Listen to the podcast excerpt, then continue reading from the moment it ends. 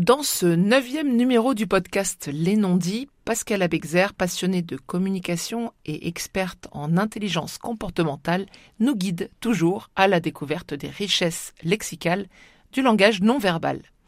N'oubliez pas de vous abonner pour retrouver ces précieux conseils. Ce podcast est publié tous les 15 jours sur toutes les bonnes applications de podcast. Aujourd'hui, Pascal, vous nous parlez des gestes de préhension. De quoi s'agit-il? Les gestes de préhension sont une façon de prendre avec ses mains un objet. C'est simplement ça.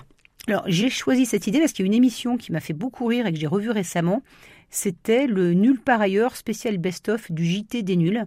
Et c'était une retranscription euh, des meilleurs moments de 1988.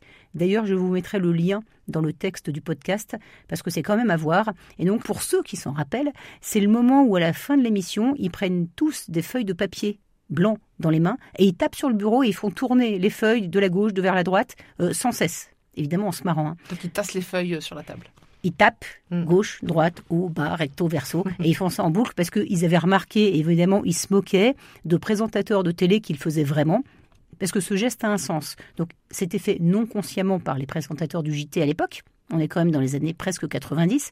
Euh, c'est un geste qui veut dire que c'est fini, notre esprit est passé à autre chose. Ok, mais si mon interlocuteur, et ça m'est arrivé il n'y a pas longtemps, tasse ses feuilles en tapant sur la table, mais en même temps relance la discussion. Euh, ça contredit ce que, vous venez d'expliquer.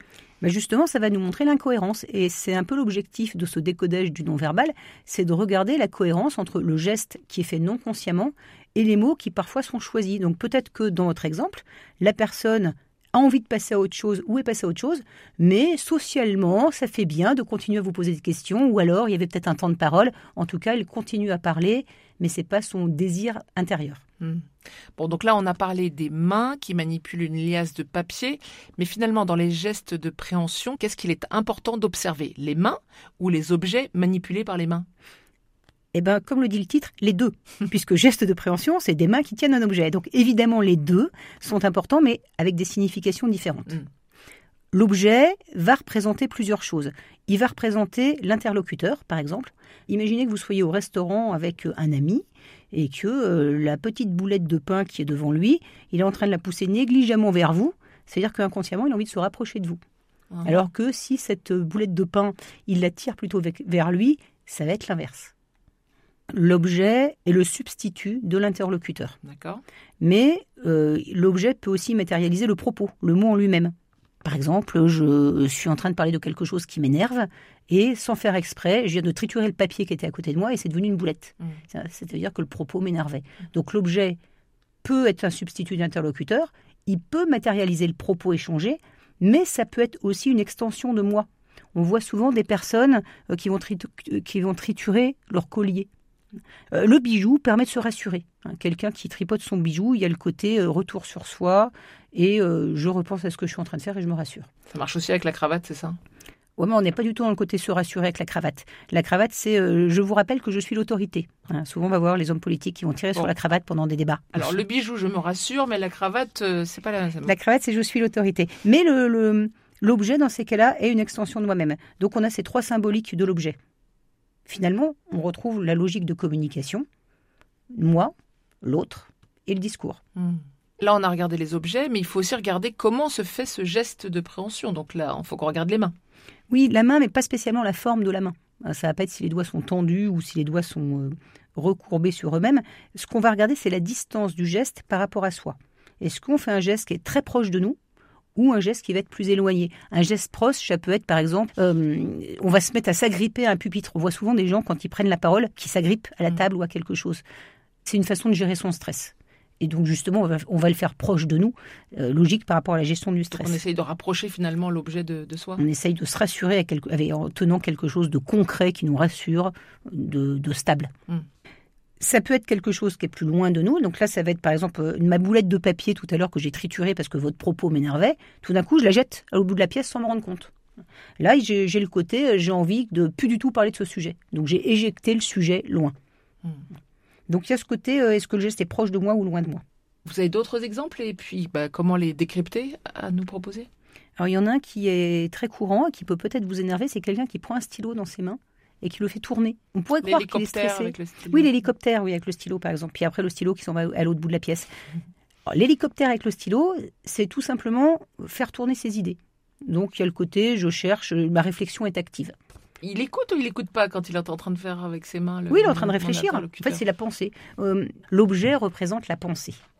Oui, mais quand, quand mon interlocuteur me regarde tout en faisant tourner euh, son stylo dans la, dans la Il main, est plus tourné à je réfléchis. il est plus tellement en train de m'écouter, c'est ça? Sur le coup, bah, euh, sauf les personnes qui arrivent à écouter et parler en même temps, Mm. mais il est plus tourné vers lui puisqu'il est, il est tourné dans la réflexion. Mm. Mais déclenché peut-être par votre propos. Oui, enfin, on l'a perdu, quoi. hein. Ou la- ouais, si vous voulez.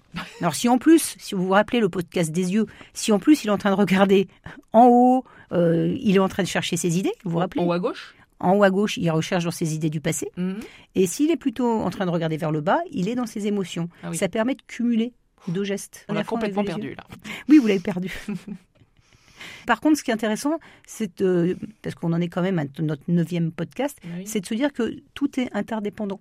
On peut avoir le regard qui part ailleurs et en même temps la réflexion avec euh, son crayon. Et plus on va pouvoir repérer de gestes, plus ça va être simple pour nous de décoder quelque chose sans avoir à questionner. Puisque l'essentiel du langage corporel, qui est non conscient, c'est de voir qu'il y a quelque chose qui est peut-être incohérent et de poser des questions pour comprendre.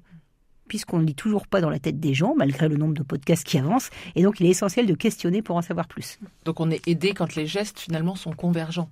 Exactement. Hmm.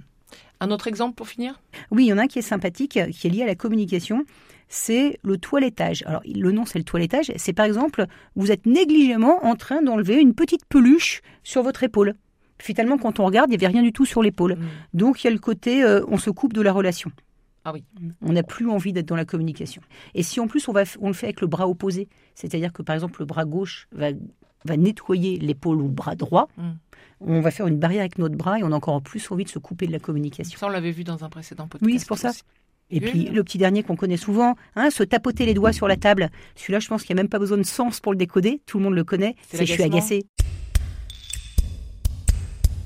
Un exercice à nous suggérer, Pascal, pour expérimenter ces nouveaux signes à observer. Eh ben, on va profiter du moment des élections pour vous proposer d'aller observer les débats télévisés, mais au lieu de regarder les personnes qui sont en train de parler, voire même au lieu d'écouter leurs mots, coupez carrément le son et regardez les objets qui sont en train de triturer.